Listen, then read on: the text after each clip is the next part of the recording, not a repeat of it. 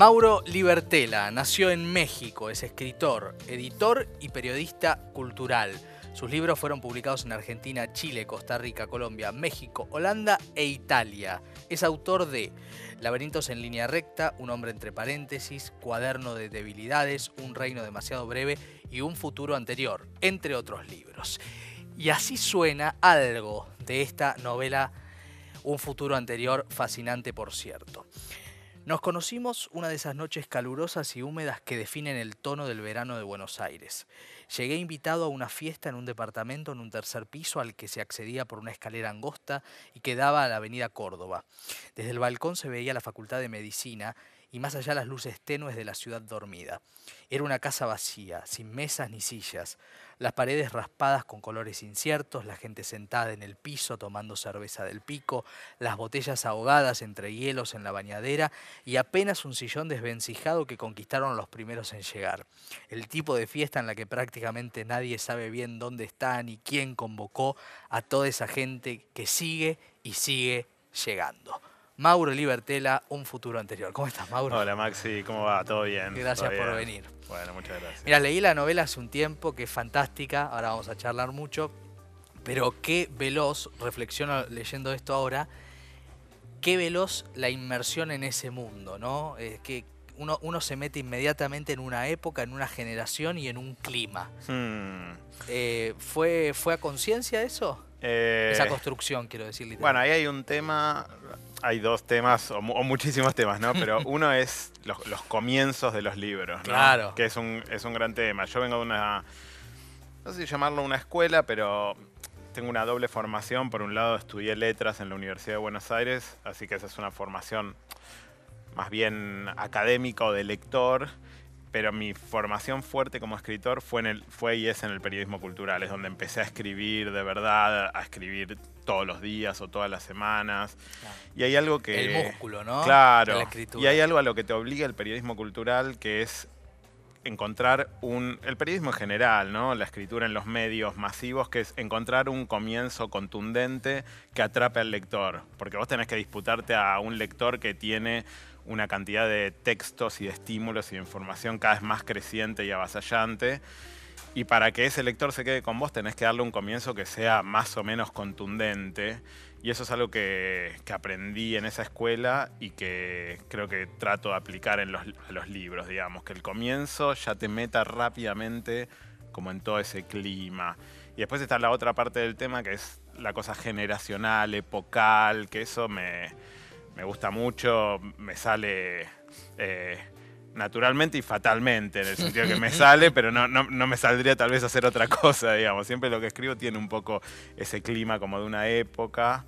Y como este es un libro también de, del crecimiento de una persona, de distintas etapas en una vida, eh, me parecía interesante empezar con retratando un poco el clima de cómo es la vida a los veintipico de años en una ciudad como Buenos Aires. Claro, de aquella época. De aquella época. Claro, porque es la historia de, un amor inconveniente, pero, pero irrenunciable, ¿no? Enamorarse de, la mujer del amigo, ¿no? De, de, la hmm. novia del amigo y que ella se enamore de uno, ¿no? Porque en general el otro, ella no se enamora de uno o viceversa, ¿no? Pero Acabo este como un, sí, un alcoyana, alcoyana, una especie de. Sí. E, y, todo el tiempo es una novela que se debate entre el deseo y la culpa, ¿no? Me, me da la sensación. Sí, Sí, sí, sí. Esos dos elementos están ahí como una especie de guerra constante en, el interior del narrador, hablemos así, como si no fuera yo, digamos. Como si no fuera autobiográfico. claro, sí, sí, sí. Para no sentir tanta vergüenza en este momento. Eh, y también la culpa, la, culpa es uno de los elementos centrales de mi propia vida, lamentablemente. Soy una persona muy, muy culposa, es algo que trato de trabajar. Voy a terapia hace más de 20 años y sigo siendo culposo. Tal vez es algo que me va a acompañar durante toda mi vida.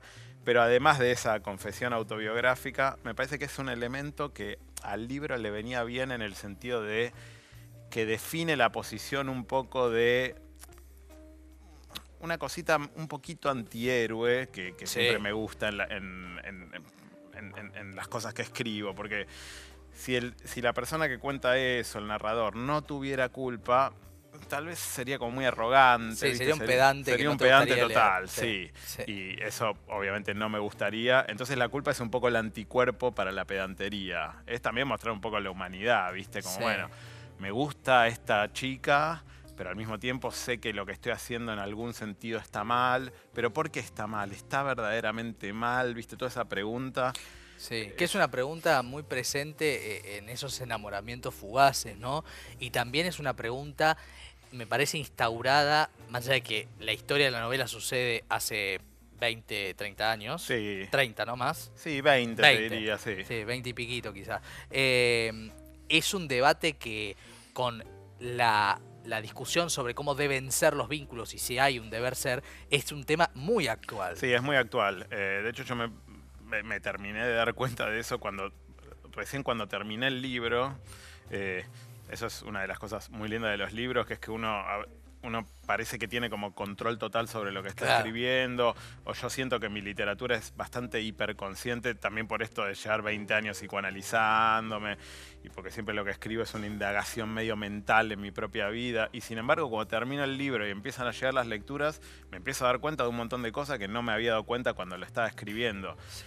Y una es esta, es mucha gente me comentó, bueno, eh, tratás temas que son los temas que hoy están como muy en muy de época, ¿viste? Bueno, el, eh, el poliamor o no, Exacto. las relaciones abiertas o no, la- las lo que le llaman las nuevas masculinidades. Eso, eso es eh, una observación que se hizo en la presentación, en la que tuve el gusto de, de ir a escucharlos. Creo que lo hizo, o lo hizo Martín Coan o lo hizo Malena Rey. No sé quién de los dos habló de esto, de las nuevas masculinidades. Vos mostrás algo raro, raro bien, pero Hmm. raro en, en nuestra literatura, que es un varón que no es autosuficiente, que no le echa la culpa a la mujer, que se muestra vulnerable permanentemente eh, y que a veces tiene dificultades de amar, ¿no? Este, y ¿no? Y no está responsabilizando a otros. Me parece que esto también es muy valioso, entre otros méritos que tiene el libro. Sí, diría que, que es un poco como, como he sido yo y en algún momento eso no estaba bueno o era- digamos, por ahí hace 20 años Eras era así, era, era- era un blando, era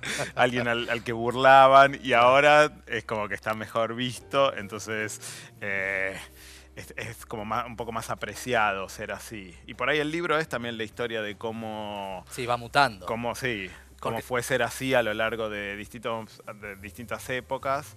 Eh, después tampoco quiero exagerar ni, ni- ni ponerme en una posición de bueno, siempre fui un, un ultrasensible y qué bueno que ahora No, el mundo este- me entiende. no sabemos ¿no? cómo sos Tampoco- vos, sabemos cómo es el personaje. sí, sí, sí, sí, sí.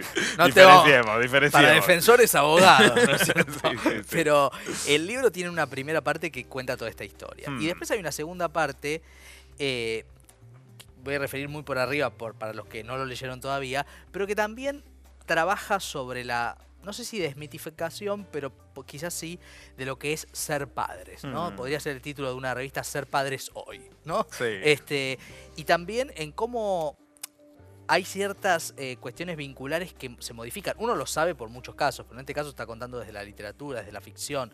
Digo, eso también es un punto muy interesante porque es un segundo conflicto de la novela, en Sí, definitiva. sí, sí, sí. Sí, la novela son, está dividida en tres grandes capítulos, o, eh, sobre todo dos grandes zonas. La primera es esta que, de la que hablábamos antes, que es esa relación tormentosa, clandestina, muy apasionada de dos personas de veintipico de años que a su vez tienen pareja y son amigas las parejas entre sí.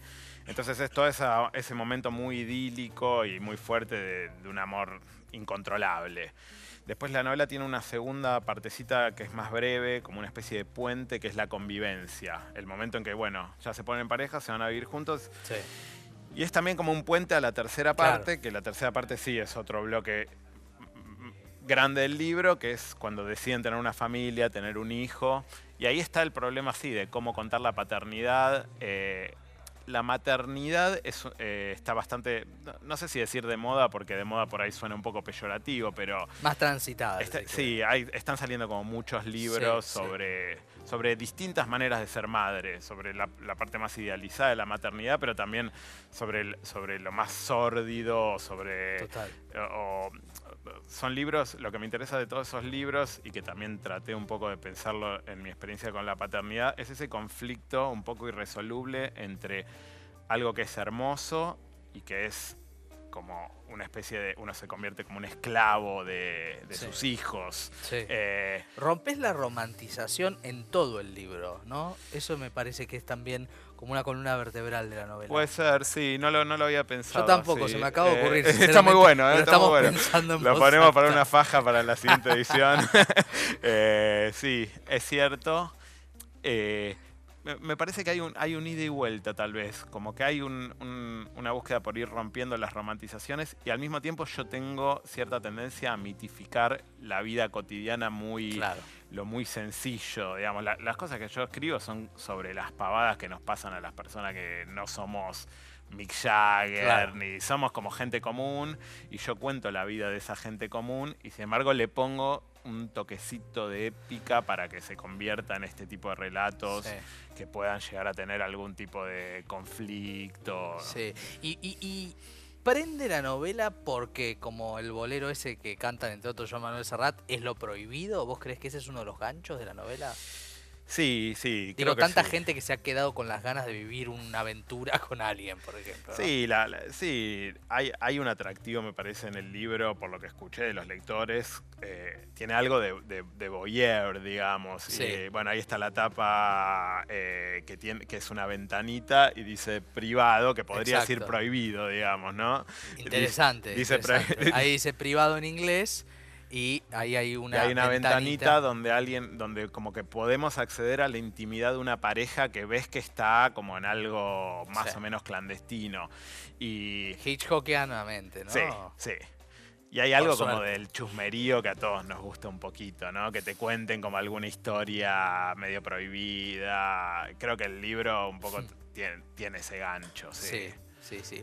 Una- un aroma de época. eh, y me interesa no lo que pasó en la realidad, sino la operación literaria sobre la realidad. Sí. ¿Para qué sirve? ¿Para qué sirve escribir sobre algo que pasó en tu vida real y transformarlo en literatura como en este caso? Bueno, es una gran pregunta. Te diría que es la pregunta que define lo que, lo que hago en general y Sí. creo que lo que voy a hacer siempre. Y es una pregunta a la que le, le voy buscando la respuesta libro a libro. Eh, a veces siento que lo que el sentido de escribir eh, hechos de la vida, por, por así decirlo, es una, una, una, una de las razones puede ser sacárselo encima, clausurar algo Claro. algo que uno tiene ahí medio fantasmal, que te está como persiguiendo, bueno, lo escribís y, y lo cerraste, lo, lo- lo- lo dejaste como en un cajón que tiene la forma de un libro, digamos. Otra razón es, es pensar algo que uno no terminó como de entender muy bien. Claro. Eh, digamos, cuando uno escribe, piensa. Uno a veces escribe pens- para pensar. Como a veces también te juntabas a hablar con un amigo o con un psicoanalista o con tus viejos o con quien sea para pensar algo. Bueno, escribir es como hablar con, un poco con vos mismo en ese sentido. Y creo que en este libro había algo de, digamos, si pienso por qué lo escribí, que es una pregunta muy, muy, muy difícil de contestar de modo contundente, creo que había algo de destrabar algo que yo no me como no, me animaba como a, a revisitar esa época de mi vida. Yo la tenía como medio dramatizada de más en mi propio relato. Decía como, bueno, ¿qué es lo que pasó ahí? ¿Qué es lo que hice? ¿Por qué lo hice? La Y era- culpa. sí, la culpa. Volvemos a la culpa. Al inicio de la Y conversación. creo que escribirlo fue un poco sacarme la culpa de encima. Eh, sí, me salió más barato que 20 años de psicoanálisis que por ahí tendría que haber arrancado por acá de principio. pero- Definitivamente. Le mandamos un saludo al psicoanalista Ah, de Mauro, por eh, supuesto, un que gran está mirando la abrazo, entrevista. Un cálido abrazo. Eh, felicitaciones, un, un libro realmente eh, que disfrutamos mucho y de, y de un valor eh, que creo que también inaugura algunas cosas. Se verá con el tiempo, viste que cuando alguien inaugura no se lo ve en el momento, se lo ve con el tiempo. Bueno, muchísimas Gracias, gracias. Mauro. Gracias por la lectura y la invitación. Mauro Libertela, ¿eh? no se pierdan, un futuro anterior. Eh, como esto es televisión, uno podría seguir preguntando por qué el título, pero el título lo van a entender cuando lean la novela también.